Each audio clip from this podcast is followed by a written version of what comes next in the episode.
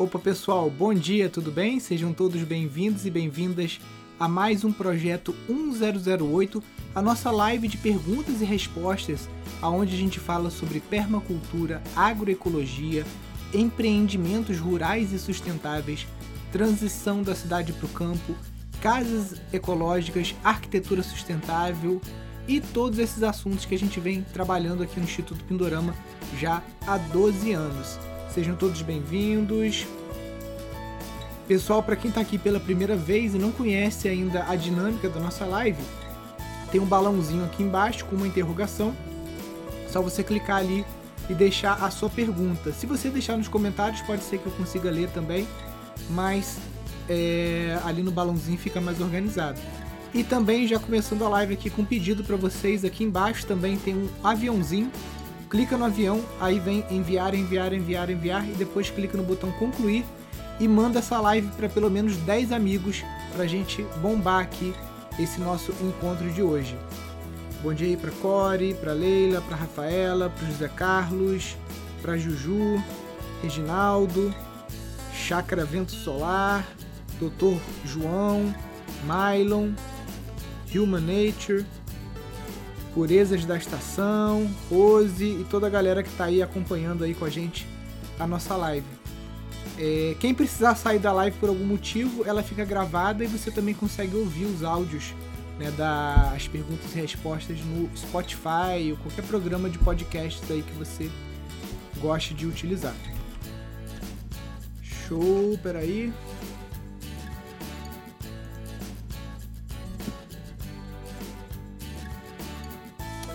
Vamos lá, galera. Ó, deixa eu ver se já tem alguma pergunta aqui no campo dos comentários. Bom dia, Kelly. Ana. Tem uma galera que eu não consigo falar o nome porque coloca umas abreviações aí no, no usuário e a gente não, não sabe o nome. Quem quiser também participar com o vídeo é só clicar no botão solicitar e aí avisa pra gente aqui embaixo que você quer fazer uma chamada de vídeo. Bom dia, Fernanda. Estamos aí na nossa semana de pré-aquecimento aí para nossa jornada para o sítio rentável, né? O maior evento que existe em língua portuguesa sobre permacultura e modelagem de negócios para o meio rural. E tenho certeza que todos aí vão gostar bastante de estar participando desse curso aí 100% gratuito. Bora lá, galera, perguntas. O pessoal tem, tem estado meio preguiçoso de pergunta, hein? Demora, tá demorando para esquentar a live aí com as perguntas. Aí quando vem, vem 50 de uma vez. Bom dia, Rafael, Paulo, Fátima, Josi.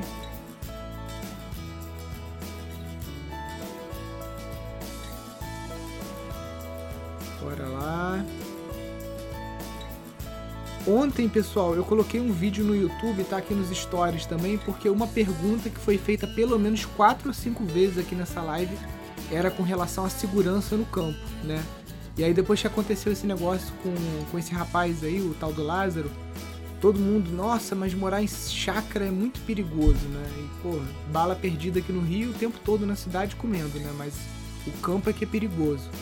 Então eu gravei um vídeo é, e tá rolando nos comentários também muita, muitos depoimentos assim interessantes com outras estratégias, né, além das que eu mencionei no vídeo, para a gente conseguir ter mais segurança no campo, tá? Então depois dá uma olhada lá, tá nos stories aqui. Tá? É o primeiro vídeo que tá lá no, no YouTube, lá no, nos últimos postados lá. Depois olha que vale a pena. Vamos lá. Uai, só tá falando que tem pergunta e não tem pergunta. Bom dia, Jana. Bom dia, Beta, Natália, Milena, Wellington, Adriana, Tiago.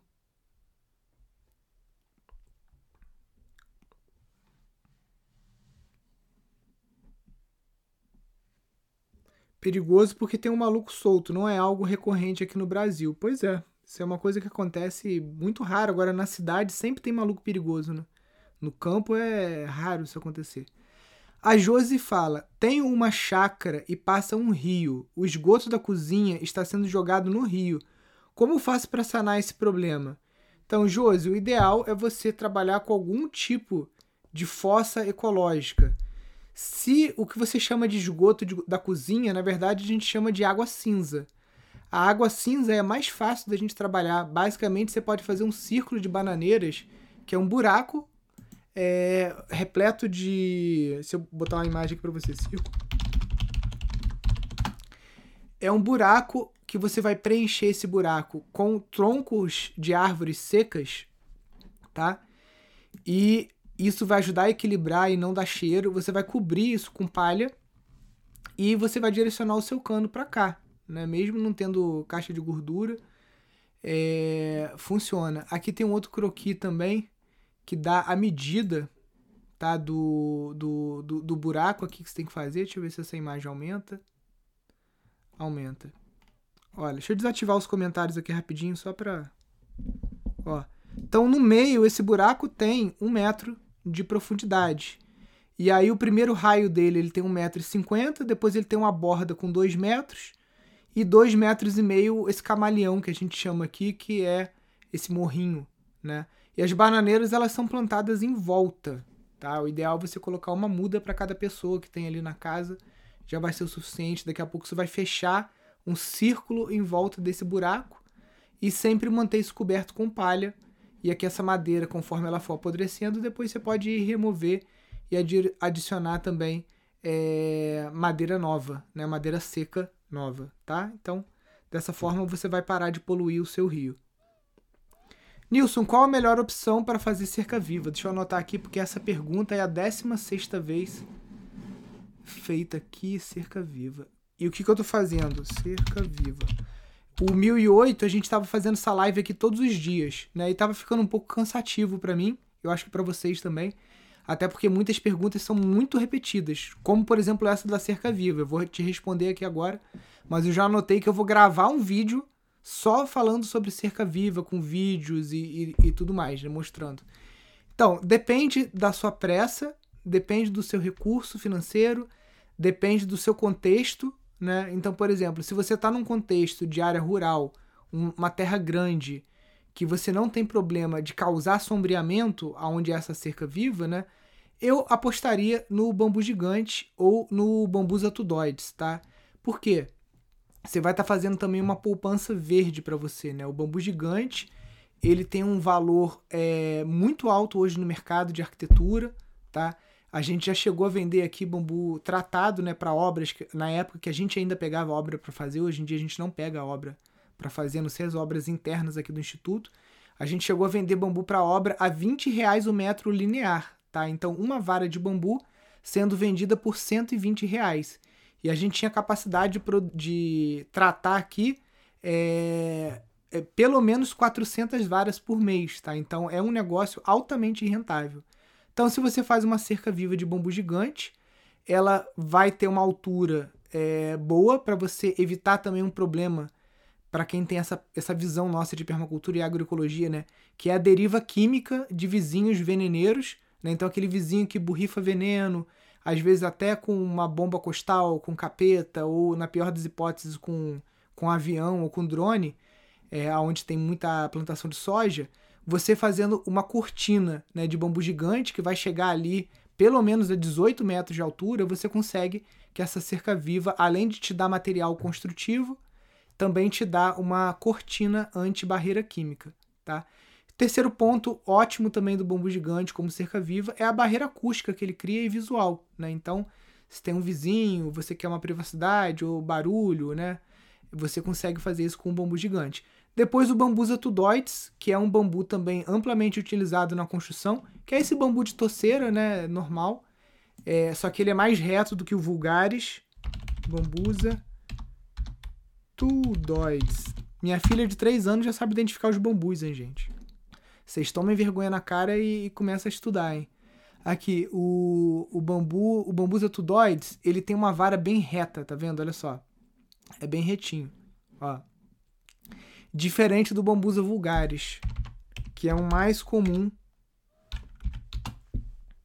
Tá? O bambusa vulgaris, pode ver aqui, ó, tá vendo como é que ele é mais torto, tá? Ele é mais torto, tá? Aqui, ó, olha os nós aqui, ó. Tá vendo? Bem tortinho, Vou voltar lá pro Bambusa tudoides. O Bambusa vulgaris eu não gosto de usar ele como cerca viva, porque ele não fecha. Ele fica muito aberto, tá? O Bambusa tudoides ele cria um paredão também, tá? Isso aqui é muda, aqui é a toceira, ó. Ele cria um paredão, ele é mais adensado. Então, minha segunda opção depois do bambu gigante seria o Bambusa tudoides, tá? É... Terceira opção que o pessoal usa muito são os pinos, né? As árvores, tipo árvore de Natal, tuia. E aí é uma madeira que fica muito tempo, né? Uma árvore que fica muito tempo e depois pode chegar o, o fim do ciclo dela, você corta e você tem uma madeira boa para trabalhar com obra também, mas aí tua cerca viva acaba, né? E aí agora vamos para opções mais caras. Se você pode, tem recurso financeiro para você puxar um moirão e colocar algum arame, você pode usar a tumbergia, que é uma trepadeira, tá? Que ela vai fechar esse paredão aqui mais paisagístico. Isso aqui para áreas em que às vezes são periurbanas ou que você não pode é, é, perder tanto espaço, né? Porque o bambu gigante vai ocupar um espaço grande na sua propriedade. O bambusa é, tudoides menos, né? Mas também vai ocupar. Então a cerca viva de Tumberge é uma boa. Saia fora de sanção do campo. Vocês vão ver muita gente falando, ah, usa sanção do campo e tudo mais. É, você vai ficar escravo depois do manejo do Sansão, né? De ficar fazendo podas, e ele tem muito espinho, e ele se propaga com muita facilidade também, então eu não usaria o Sansão. Ou sabiá, né? Como o pessoal fala. Nilson, bacia de evapotranspiração pode necessitar a longo prazo de algum tipo de manutenção? Olha, muito raro. Se você fizer tudo direito, e não é uma obra fácil de executar, tá? Mas se você cumprir todo o checklist dela ali, ela não vai te dar dor de cabeça. Que a, a, a, a, estrutura, a piscina que você faz, tem que ser feita geralmente de concreto armado, né? Aí o meu. É, a minha implicância com a técnica, né? Que se usa muito material para você ter um, um, pouco rendimento, né? Eu prefiro usar o concreto armado, se for o caso, para fazer um biodigestor e receber biogás em troca desse dessa obra que eu vou fazer, né? Porque toda obra custa dinheiro e hoje em dia custa o dobro, porque a inflação que eles estão divulgando aí, ela é irreal, né? A inflação real em alguns produtos ela chegou a 50 ou 100%, principalmente material de construção, né? A gente vê aí material elétrico com 100% de, de ágio, né? De, de inflação, então é, construir hoje está muito caro. Então a gente tem que fazer tudo na ponta do lápis de forma ecológica, porque a forma ecológica é, também é a forma mais barata, tá? Então a bacia de evapotranspiração ela vai te pedir 2 metros cúbicos por residente da casa. Então, se você tem quatro é, residentes, né, você já vai ter uma piscina de 8 metros cúbicos. Porra, eu queria uma piscina de 8 metros aqui para eu nadar, não para eu ficar botando cocô, entendeu? Eu prefiro fazer uma, um biodigestor pequeno de um metro cúbico para lidar com o cocô. Então, eu. Toda vez que pergunto sobre bacia de evapotranspiração, eu meio que desencorajo a pessoa de fazer, porque eu acho uma obra muito grande e existem opções que usam menos recursos, tá? Mas é isso. Se você não fizer direito, vai te dar problema no longo prazo, sim, tá? Assim como o biodigestor, qualquer outra obra que você fizer que não fizer os procedimentos corretos. Com umidade relativa do ar acima de 80% no inverno, posso ter tijolo de adobe com palha? Antônio, eu não recomendo, tá? você vê que lá o Jorge Belanco, ele tem um frio muito intenso lá na região de El Bolson, né? E ele, ele trabalha lá com palhas, que são palhas muito fibrosas, né? É, palhas como aveia, palha de trigo, né? Então são palhas mais com mais silício, digamos assim, né? E ele está numa região de neve, né? Praticamente extremamente seca, né? Então ele usa muita palha. O Gernot Mink, que é o professor que a gente tem mais é, contato, né? E ele veio muito muitas vezes aqui no, no aqui em Nova Friburgo, né? A gente já trouxe ele também pro pro Sílabas, né, que é o simpósio latino-americano de bioarquitetura e sustentabilidade que a gente faz todo ano. Infelizmente, o último ano e esse ano online, né, por conta da, da, da pandemia. Mas o Gernot Mink, ele tem muito contato aqui com a nossa região, né, de, de umidade, e ele mandou a gente tirar a palha do adobe, fazer só mesmo com areia e barro, tá?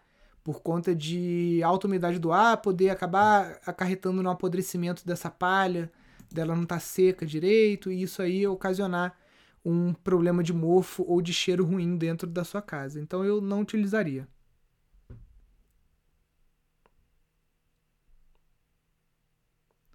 Bom dia, qual a melhor forma de adquirir muda de bambu? Qual lugar indica? Pedro, eu indico você fazer a sua muda, tá? Porque aí você só, só assim você vai ter certeza da procedência genética do material que você vai estar tá colocando. Quando você planta uma muda de bambu, você está fazendo um negócio que você está apostando para daqui oito anos, né? Então você ficaria muito frustrado se daqui a oito anos você descobrir que a genética daquele bambu era ruim, né? Então, são poucos os lugares que eu posso indicar. Na verdade, só dois por enquanto, né? Que é o, o Bambu da Mantiqueira, que é do Bruno, é, lá em Caçapava. É, acho que é Bruno Sales Bambu, o Instagram dele. Porque a muda que ele, faz, que ele vende é do bambu daqui do Pindorama. E é uma genética muito boa. São bambus que a gente conseguiu colher com 24, 25 centímetros de diâmetro basal, entendeu? Então a gente sabe que é uma genética boa. E aí o Bruno ele foi um praticamente um dos é, associados fundadores aqui do Pindorama, lá em 2009. Ele levou essas mudas para Caçapava e lá ele fez os, o plantou as torceiras dele. Ele faz propagação de muda a partir dessa genética do Dendrocalamus asper daqui do Pindorama. Outro lugar, isso é em São Paulo. No sul, o Rio Grande do Sul tem a Morada do Bambu, em Itaara, perto de Santa Maria, do seu Vilmar, que é a estação semente aqui do Instituto Pindorama ele também vende mudas de bambu gigante, tá? Então são os dois lugares que eu indico. Tem um lugar, se você colocar é, no Google muda de bambu, deixa eu ver, mudas de bambu. Opa, peraí. Mudas de bambu. Tem, quando você escreve muda de bambu no Google, é, o site que aparece geralmente em primeiro lugar é, é de um pessoal assim meio picareta, sabe? A gente já teve alunos que perderam aí mais de 8 mil reais comprando muda, e na verdade a muda não era muda, era só um galho de bambu. E, enfim, é um pessoal. É, não existe nem outro nome, é estelionatário, picareta, vagabundo, entendeu? Então, cuidado com essas buscas do Google. Ah, quero comprar muda de bambu, aí cai no, no site lá e acaba comprando. Não foi só um aluno, não, tá? Foram dois. Um teve prejuízo de 4 mil e outro de 8 mil reais. Com a mesma empresa, tá? Então, por que, que eu te falo para você fazer tua muda? Cara, você vai lá no Google agora, escreve assim: como fazer muda de bambu Globo Rural. Você vai ver um vídeo que o Globo Rural fez com a gente ensinando a fazer muda de bambu. Você vai aprender a fazer muda, você vai identificar na sua região uma muda do Dendrocalamus, né? Acredito que você queira o bambu gigante, né?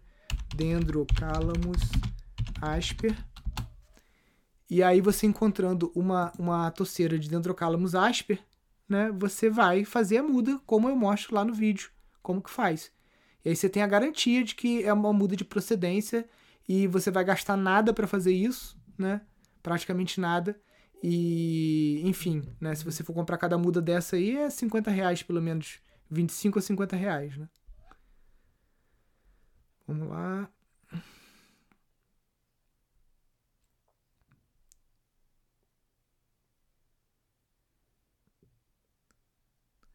Nilson, opa, saiu aqui, que saco. Nilson, você acha que vai rolar a taxação da energia solar em breve? Ainda valeria a pena? Então, eu acabei de. Não só vale a pena, como a gente vai investir agora esse mês 40 mil reais num sistema aqui no, no Pindorama, tá? Ainda vale muito a pena. O sistema nosso aqui, ele vai se pagar um pouquinho mais demorado, porque o nosso kilowatt aqui, ele é rural, né? Então ele é mais, ele já é subsidiado pelo governo, ele já é mais barato. Agora para quem está na cidade, né? Até para quem está no campo, né? O payback do nosso sistema ficou em 4 anos e 8 meses. Então o que que isso significa? O que que é payback, né? A palavra em inglês. Payback é tempo de retorno. Significa o, o Instituto Pindorama hoje tem dinheiro em caixa, né? Graças a Deus o nosso negócio está muito próspero já há bastante tempo. Então, ao invés de eu ficar com esse dinheiro em caixa rendendo meio por cento, que é o que rende a poupança, ou CDB e tudo mais, eu vou pagar quatro anos e oito meses de conta adiantado para Solar Tracker do Brasil, tá? Que é uma empresa que a gente está fazendo até parceria aqui em Cabo Frio. É, e a gente vai ter um cupom de desconto também para quem quiser fazer a instalação com eles, tá? Vocês vão ganhar desconto. E aí o que acontece? É como se eu estivesse pagando 4 anos e 8 meses de conta adiantado, tá? Para eu zerar minha conta de energia. Por quê? Porque tá o quilowatt, se a gente pegar um gráfico do quilowatt, ele está subindo muito mais o custo dele do que poupança, taxa de juros Selic, do que qualquer outra coisa. Então eu investi, eu investi 40 mil reais para eu ter 40 mil reais de retorno em 5 anos. Eu não conheço nenhum investimento que faça isso é, com segurança, né? Porque ah, você pode falar Bitcoin, bolsa de valores, né? Tudo isso pode. Pode ser que eu bote 40 mil reais hoje e daqui a 5 anos eu tenha 80 mil reais, tá? Mas correndo todos os riscos de bolsa de valor, de Bitcoin, de qualquer qualquer é, investimento de, de renda variável, né? Se eu colocar 40 mil reais na renda fixa, daqui a 5 anos, esse 40 mil reais não virou nem 50 mil, tá? Não virou nem 50 mil reais na poupança daqui a 5 anos. Então eu prefiro botar 40 mil reais numa usina solar para daqui a 4 anos e 8 meses eu ter 40 mil reais e aí eu vou ficar usando aquele sistema por 25 anos, né? De graça. Quando a gente fala que zera a conta, a conta não fica zero reais, tá, gente? Vai vir a taxa mínima, que varia de acordo com se você é monofásico, bifásico, trifásico, tá? Mas geralmente é de 40 a 70 reais essa taxa mínima. Hoje a nossa conta é mil reais, tá? Por mês. Mesmo eu tendo energia solar aqui, que o meu sistema é antigo, é de 2014, é um sistema desconectado da rede, né? A gente usa ele mais quando falta energia, ele tem um inversor que segura aqui o nosso estúdio, segura a, a casa principal por até 6 horas né, com a bateria. Durante a noite, se for durante o dia, segura o dia inteiro. Mas é um sistema desconectado da rede, tá? E agora a gente vai ter o nosso primeiro sistema conectado da rede que vai compensar a conta de energia das outras residências que tem aqui no Pindorama, porque é, é uma, é uma conta só para todas as casas que a gente tem aqui, tá? Aí você perguntou sobre a taxação. Se entrar a taxação, a taxação, primeiro, é uma taxação injusta, por quê? Qual é o grande X da questão? As companhias de eletricidade estão falando que, por exemplo, eu estou usando o cabo de energia né, da, da companhia para vender energia. Só que eu posso trazer isso para um outro viés de observação. Eu posso falar assim: o, o companhia de eletricidade, eu estou emprestando a minha energia para você para você vender, ganhar dinheiro, você vender para o meu vizinho do lado. Porque é isso que acontece na geração. Né? Se eu, eu monto uma usina aqui, vai ser uma usina de quase 9 mil watts. Né? O que vai acontecer é, quando eu tiver com excedente aqui, esse excedente vai estar tá sendo injetado no fio do poste e, o, e quem vai estar tá consumindo essa energia elétrica? O meu vizinho mais próximo. Então eu estou emprestando energia para a companhia vender. Não é a companhia que está me prestando o fio do poste. Né? Tem dois pontos de vista aí. Mas se lá na frente, se você instalar agora, enquanto a lei não passar, é direito adquirido. Tá? E hoje no Brasil, a gente tem 84 milhões de usuários de energia elétrica, tá? E a gente tem, é, tipo assim, o número de pessoas que tem energia solar vendendo energia para a rede é 0,01%. É tipo assim, é um peido, é um espirro, não é nada, tá? Então, é, lógico, eles estão querendo mudar a lei para quando isso for 1%, 5%, 10%, né, quando for a maior parte da população tendo painel, isso pode ser que dê algum impacto negativo para as empresas, né? Mas eu não vejo dessa forma. E a, a, Associação Brasileira de Energia Solar também já mostrou vários estudos que não é assim que funciona. Isso aí é mais lobby mesmo, tá? Mas, é, resumindo, mesmo se passar a taxação, eles cobrarem é, o uso do fio do poste, o que vai acontecer é que ao invés de você pagar, você ter um tempo de retorno do seu investimento de 4 anos e 8 meses, pode ser que pule para 6 anos. Você vai ficar um ano e dois meses, ali um ano e quatro meses a mais pagando essa conta adiantado, né? Aí você vai ter também, de qualquer jeito, o sistema por 25 anos. Então, mesmo se a taxação vier, vale a pena, mas eu estou correndo aqui.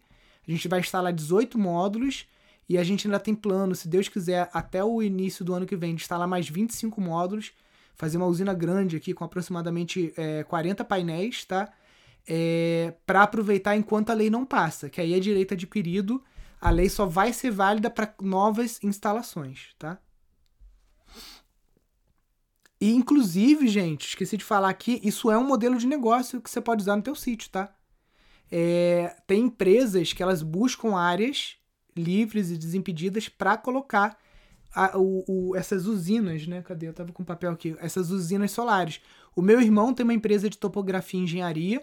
Ele já fez um mapeamento por drone de uma área aqui, porque tinha um aparte hotel no centro da cidade de Nova Friburgo que estava buscando um sítio, uma área de 2.500 metros quadrados, é, para colocar painel. Então você às vezes tem um sítio grande, você pode ceder ali 2.500 metros quadrados para você colocar os módulos, tá?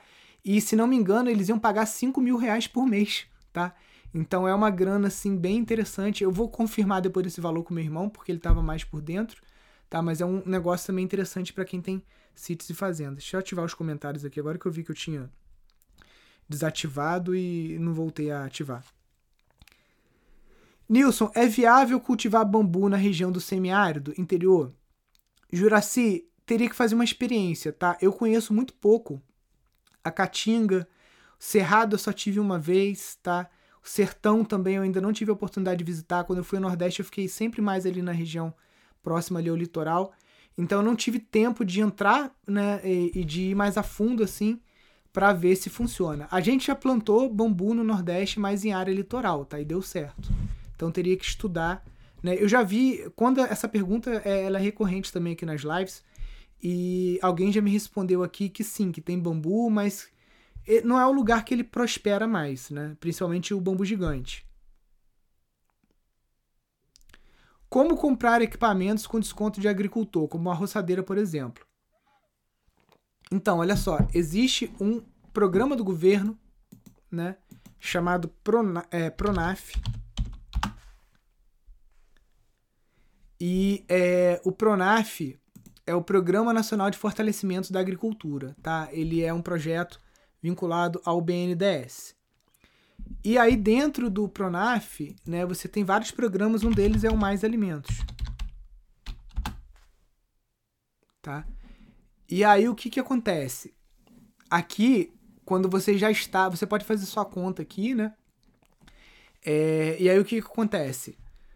Você tem uma série de facilidades, né? Para você, por exemplo, você como produtor rural, você pode pegar 20 mil reais de empréstimo sem é, é, é, sem justificativo, 20 mil reais, e você paga uma taxa de juros muito baixa, menor do que crédito consignado, qualquer coisa dessa, para pagar num prazo muito longo. Se você quiser comprar um caminhão, se você quiser comprar uma Fiorino para fazer entrega, qualquer coisa assim, você tem de 5 a 10 anos para pagar, dependendo do tipo do veículo. Caminhão são 10 anos, tá? E a taxa de juros é muito baixa.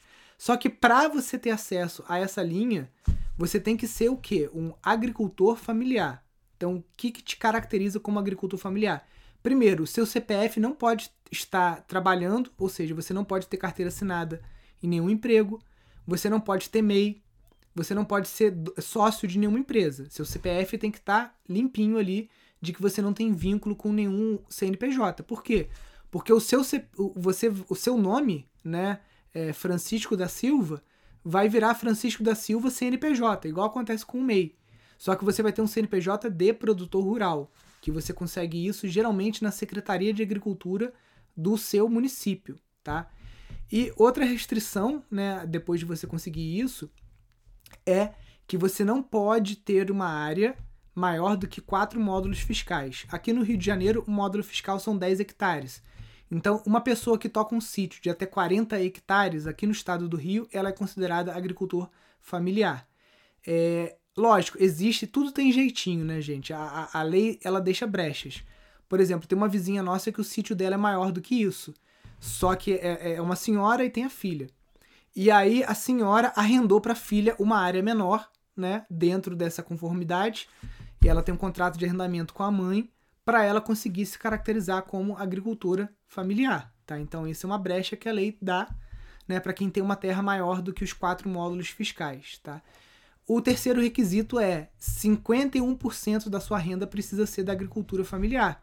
Então, por exemplo, se você é agricultor familiar, mas você tem imóveis, né, e, e boa parte do seu dinheiro, na verdade, vem de aluguéis, né, de, de imóveis que você tem na cidade, por exemplo, é, ou de uma pensão e tudo mais, é mais difícil de você se enquadrar. Agora, se você prova que o teu dinheiro vem do sítio, né, boa parte da renda, e dinheiro que vem do sítio não é só vender alface, vender tomate, vender soja, vender milho, tá? Por exemplo, o ecoturismo entrou para o rol de práticas da agricultura familiar, né, que é uma coisa que a gente fica batendo na tecla aqui, que é você trazer também para dentro do seu projeto rural prestação de serviços. E aí tem vários. Hospedagem é um deles. Se você quiser fazer chalezinhos no teu sítio para alugar, essa renda entra como renda da agricultura familiar, tá?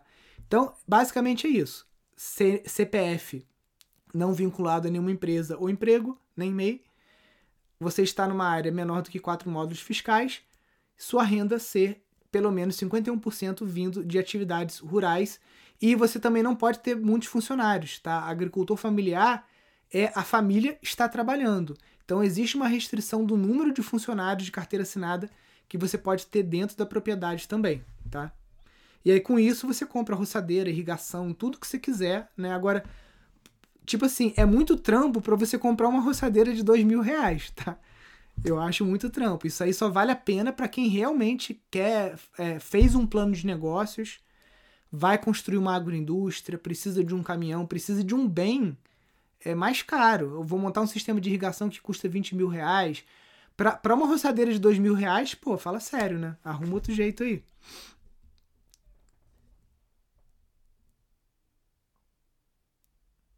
Ó, como o Nelson tá falando aqui, a DAP, né, que é o documento de aptidão Pronaf, 50% da sua renda tem que ser rural.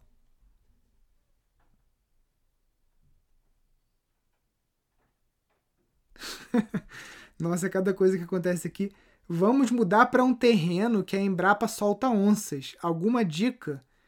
Cara, isso aí você tem que perguntar pro Ibama. Eu não faço a mínima ideia do manejo de onça, que graças a Deus eu só vi uma vez. Eu tava dentro do carro e aí eu dei uma corrida nela, né? Eu acelerei o carro como se fosse atropelar só para dar um susto, para ela sair correndo e entender que a parte de baixo do sítio não é um local muito bom para ela, que ela fique no lugar, lugar de cima, né? E a onça, ela anda é, cerca de 14 quilômetros, né? Então ela, ela, ela trabalha uma área muito grande, né?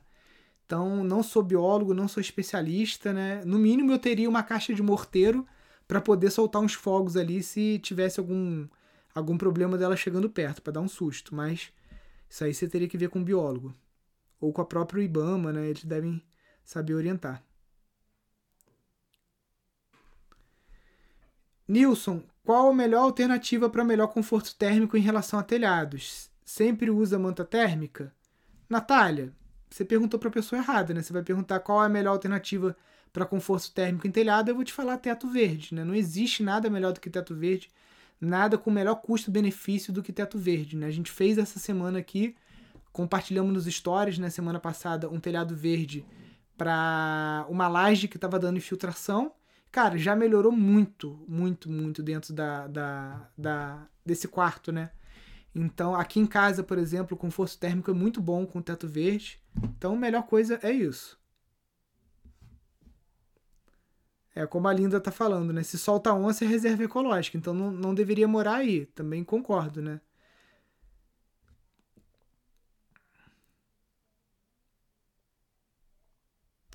Sobre plantas ornamentais, pretende gravar alguma aula? Sim, Flávia, surgiu aqui esse assunto aqui na live, né?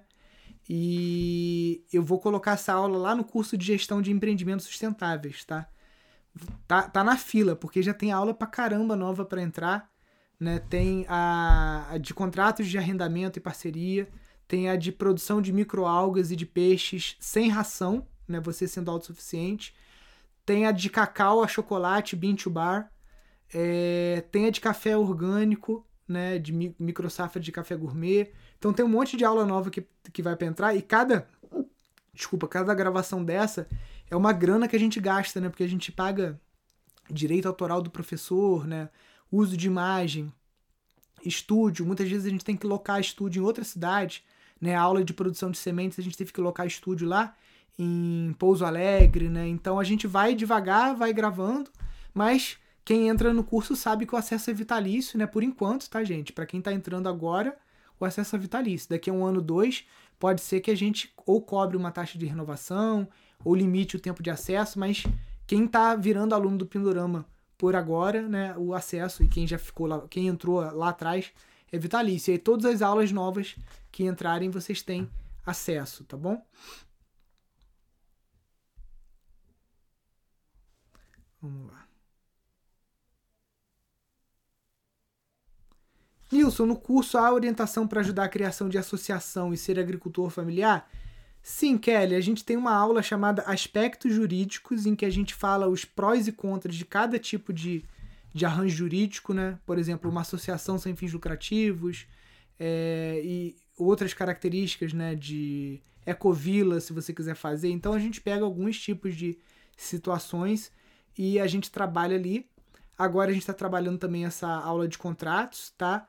E, enfim, como a gente falou, né? O curso a gente está sempre em melhoramento, né? Mas já tem esse material lá falando sobre isso, tanto na aula de captação de recursos, a gente fala, né, quanto na aula de aspectos jurídicos.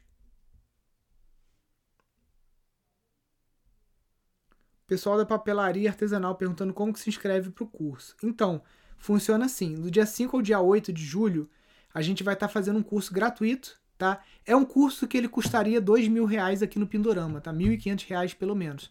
Só que a gente está dando ele de graça online, tá? Então você não vai pagar nada para fazer esse curso do dia 5 ao dia 8, são quatro aulas.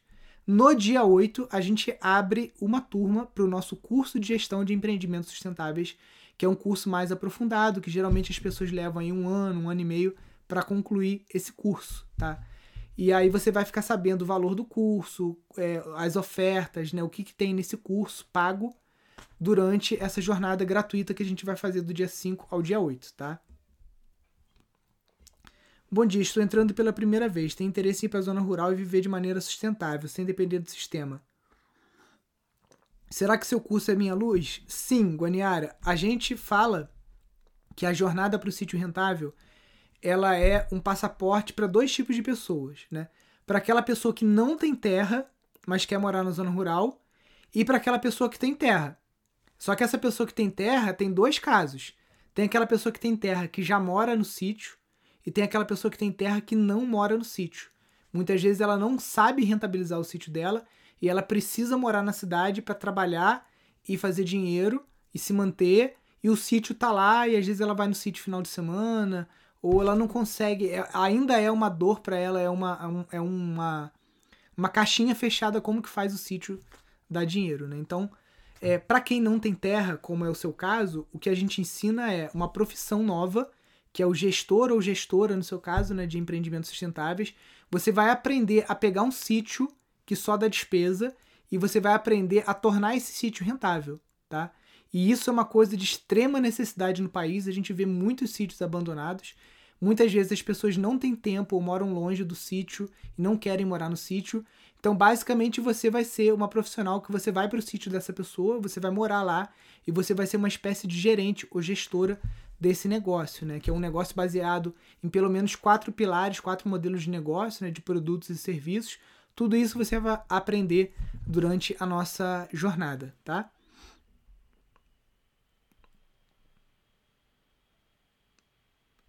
Nilson, vale a pena construir um biodigestor para uma casa de duas pessoas? Só se for o biodigestor de plástico feito com um container IBC, tá? Que é um projeto da SolarCities que a gente vai gravar esse, esse, esse passo a passo com o engenheiro sanitarista Leonardo Adler da Taboa Engenharia, tá? Então eu só faria se fosse esse, porque esse IBC ele é pequeno e ele é de baixo custo. O biodigestor de alvenaria ele é justificável só se você tiver animais, né? Pois, ah, são duas pessoas, mas a gente tem criação de gado, tem criação de porcos, galinha, alguma coisa que vai ter bastante volume de esterco, beleza. Ou quando tem mais pessoas, pelo menos quatro ou cinco. Menos do que isso, aí só faria o de plástico, não faria o de alvenaria.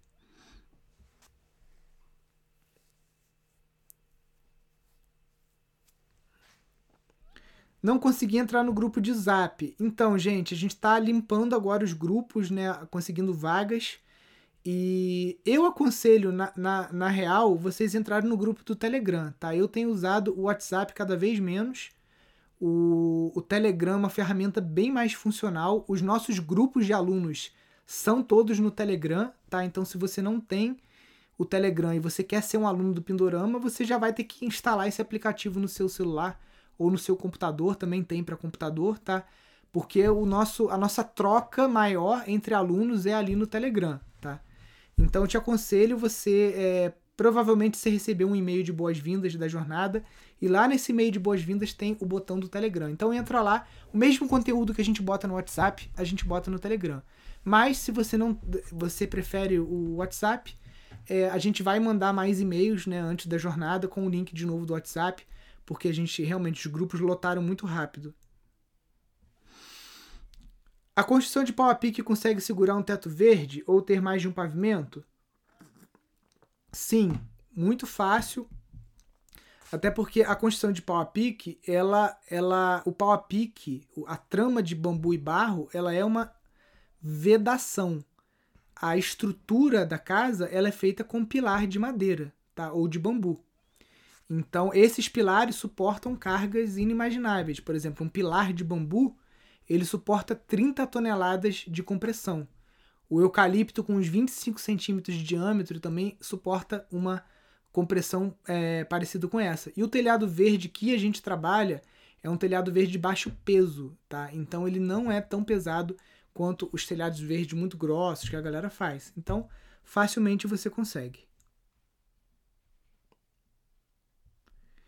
Já pensou em aplicar esse projeto em um assentamento? Lisandra, sim, inclusive a gente rodou um edital agora, né, um edital de empreendedores rurais. E a gente deu seis prêmios, dois prêmios de, dois, de 10 mil reais, um prêmio de 8 mil, um de 6 e dois de 5 mil reais. E um, um dos premiados, né, um dos projetos premiados foi um assentamento, tá? Que eles estão com um trabalho muito legal. Inclusive, eu acho que a live de hoje vai ser com eles. Eu não sei com quem. Toda quinta-feira, às 18 horas, eu entrevisto um aluno do curso de gestão de empreendimentos sustentáveis e eu dou uma consultoria para ele. Pra, é uma consultoria de uma hora, né? Só ali para dar alguma clareada na, na, no, no projeto, né? Diferente de uma mentoria, de outros programas que a gente tem, que a gente acompanha o projeto da pessoa tá? E aí hoje a gente vai ter provavelmente é com o Luciano desse, desse assentamento, mas a gente já teve alunos aqui de assentamentos. E tem um projeto também que a gente está esperando aí acontecer, que é um prêmio que um professor nosso recebeu do Conselho de Arquitetura e Urbanismo para fazer um canteiro de obras experimental num assentamento que tem aqui perto em Macaé, para construir uma casa ecológica, né, com os materiais do próprio sítio, num assentamento para uma família que está morando lá em barraco de plástico e de, de madeira, tá? Só que isso aí a gente vai divulgar também, a gente tem vários projetos sociais aí que estão que estão rodando.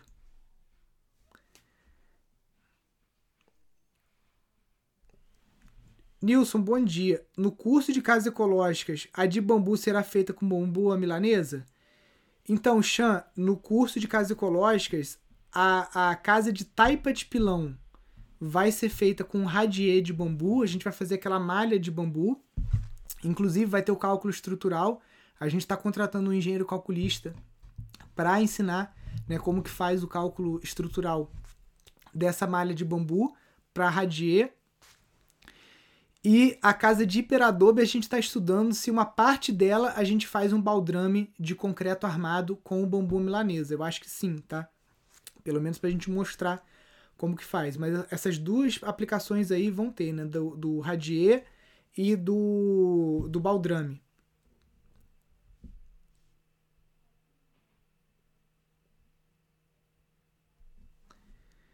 Casa de sobrado estilo palafita, terreno de aclive. Estrutura de bambu e taipa de pilão dá certo? Não.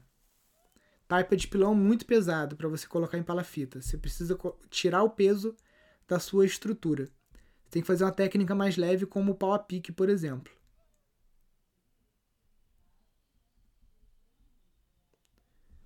Nilson, como fazemos uma parede com 30 centímetros de adobe? Três filas de adobe com 10? Então, é, não sei se você estava na aula do Fernando Minto no, na Semana das Casas Ecológicas, que foi outro curso gratuito que a gente deu. Ele fala, ele usa a medida 30 por 15 por 10, tá? E aí é a narração Elis Regina, que ele brincou, né? Dois para lá, dois para cá. Deixa eu ver se eu consigo desenhar essa bodega aqui. Eu tenho que. é que eu tô, eu tô esperando o dólar baixar mais para comprar uma canetinha daquelas para desenhar para vocês aqui. Mas imagina que você tem dois tijolos assim e você os próximos dois você vai colocar assim, né?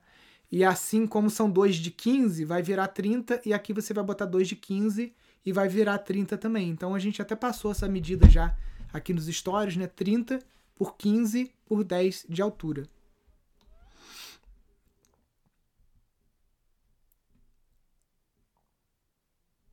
O que você acha do plantio de oliveiras para a produção de azeite na mantiqueira?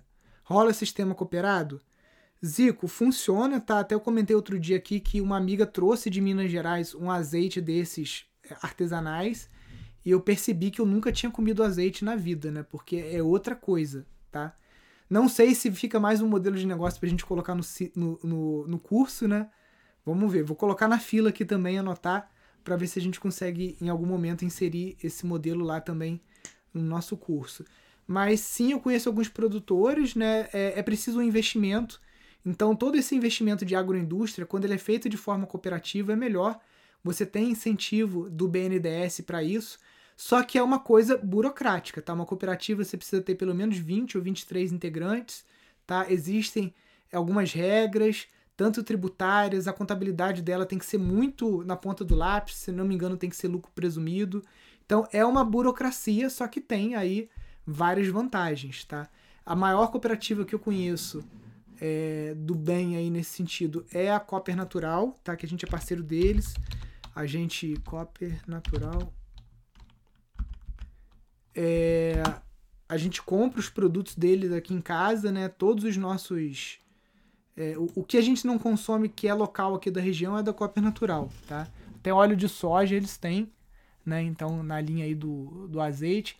Porque é isso, você precisa de maquinário, precisa de prensa, precisa de máquina de invase, né? Então, para cada um comprar um, a sua máquina, é muito melhor você ter uma cooperativa, tá? E aí, o ideal é você ir para uma região onde já tem esse movimento da, da produção de, de, de oliveiras rolando, né? Porque se você vai para uma área que não tem ninguém fazendo isso, até para você convencer as pessoas a entrar nisso, montar cooperativa é muito difícil.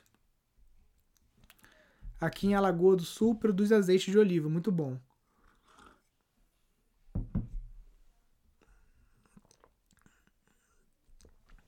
Acabamos de adquirir um sítio. Lá tem quatro lagos que estão bem cheios de folhas e sujos. Eles não são fundos. Qual a melhor maneira de limpar? Dalila, então, é, se o lago tiver muito assoreado, que é como você está falando que está sujo e tudo mais, eu me informaria com o órgão ambiental se precisa de algum tipo de licença para mexer, mas acredito que não. Se for corpo de água artificial, estiver fora da de área de proteção permanente, não for perto de beira de rio, nada disso.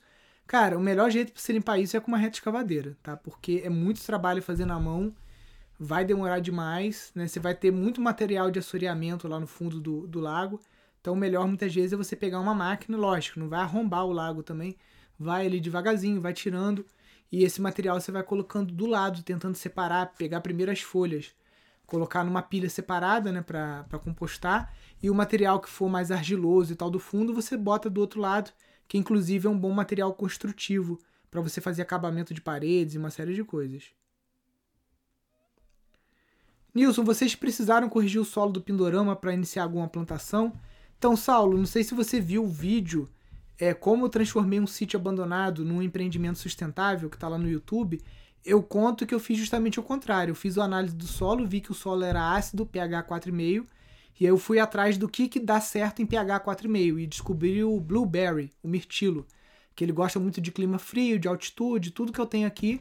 Então, plantei um monte de mirtilo aqui para tá, é, não precisando corrigir o solo. Outras áreas, o problema que a gente tem com, com as áreas que são muito ricas em alumínio e, e solo mais ácido é a samambaia. Né? Então ali a gente já fez uma calagem de correção no início e a gente vem trabalhando mais com pó de rocha e outras formas de estar tá trabalhando isso de uma forma mais agroecológica.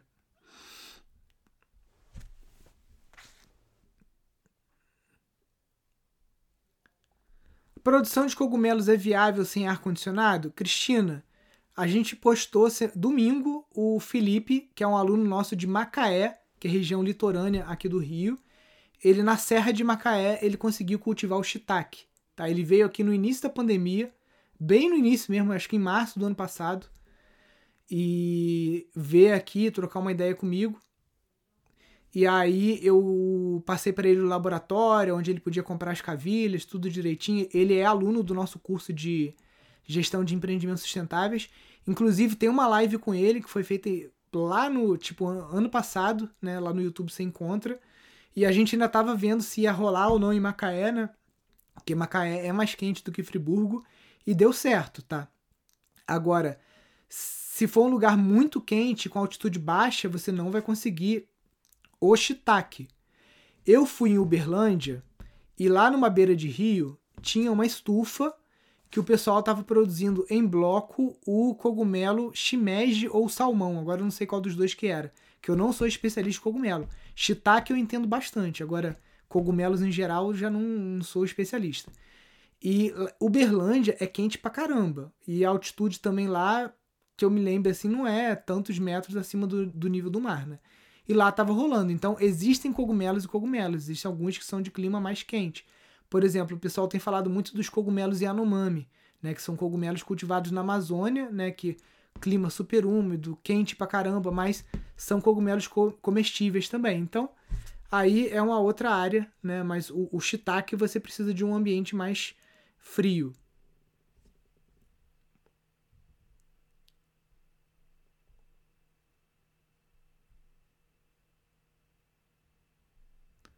Qual o método construtivo mais leve? Quero fazer minha tiny na laje, já temos um andar. O mais leve é o que a gente está fazendo a segunda parte da casa Cronos, lá no curso de Tiny House. Eu não sei se você é aluna do curso ou não. Que a gente está usando lã de PET como enchimento, que é um material feito a partir de garrafa PET. Então ela cria um, um, um isolante térmico, né? E a gente está usando ripas de madeira com resina de mamona, tá? Então essa é a mais leve. Também as placas ecológicas feitas a partir de tubo de pasta de dente reciclado com o enchimento de de PET é uma alternativa, principalmente se você estiver em São Paulo, né? Porque a fábrica dessas placas está em São Paulo. Então, se você estiver muito longe de São Paulo, o frete às vezes não vai ficar bom para você comprar essas placas de tubo de pasta de dente. É, já madeira de pinos, tábua de pinos, você encontra praticamente em qualquer lugar. Né? Então você tem que ver o que fica mais barato no seu caso.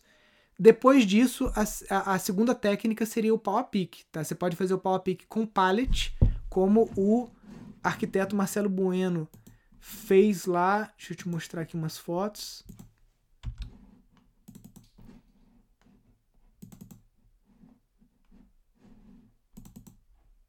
Ó, pau a pique de pallet tá?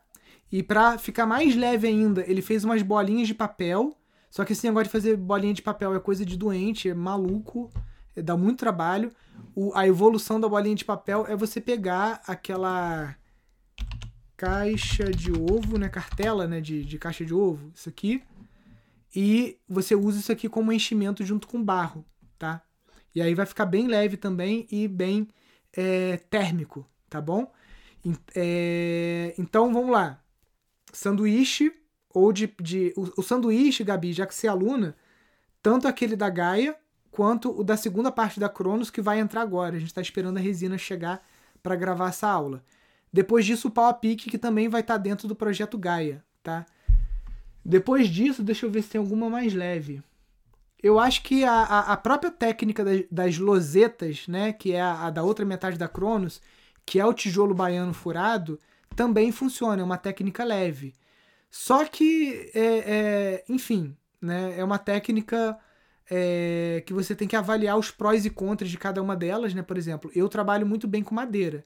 Então, se eu fosse fazer uma casa é, agora de novo do zero, ou eu faria taipa de pilão, porque eu conseguiria fazer a forma é, bem feita, ou uma casa daquela tipo Gaia, né? É, tijolo não é o meu forte, tá? Trabalho também, mas não é o meu forte. E aquela loseta eu achei uma técnica interessante, mas para um lugar muito quente já não sei se eu trabalharia com ela, porque o isolamento térmico do tijolo baiano não é tão bom, tá?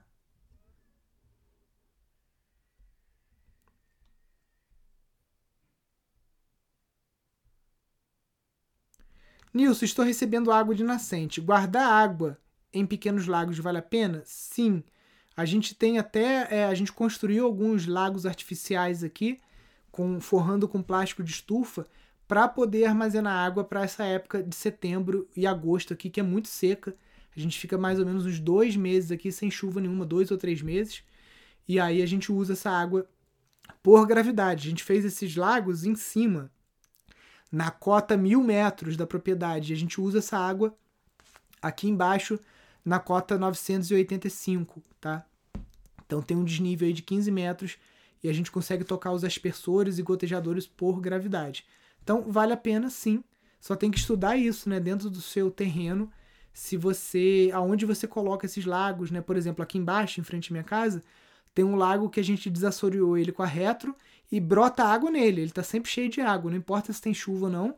É, é, é o, o, lençol freático é muito superficial, né? Então ele está numa área que nem precisa botar plástico nem nada, porque já é um brejo. Ele infiltrou ali, ele brota ali mesmo, né?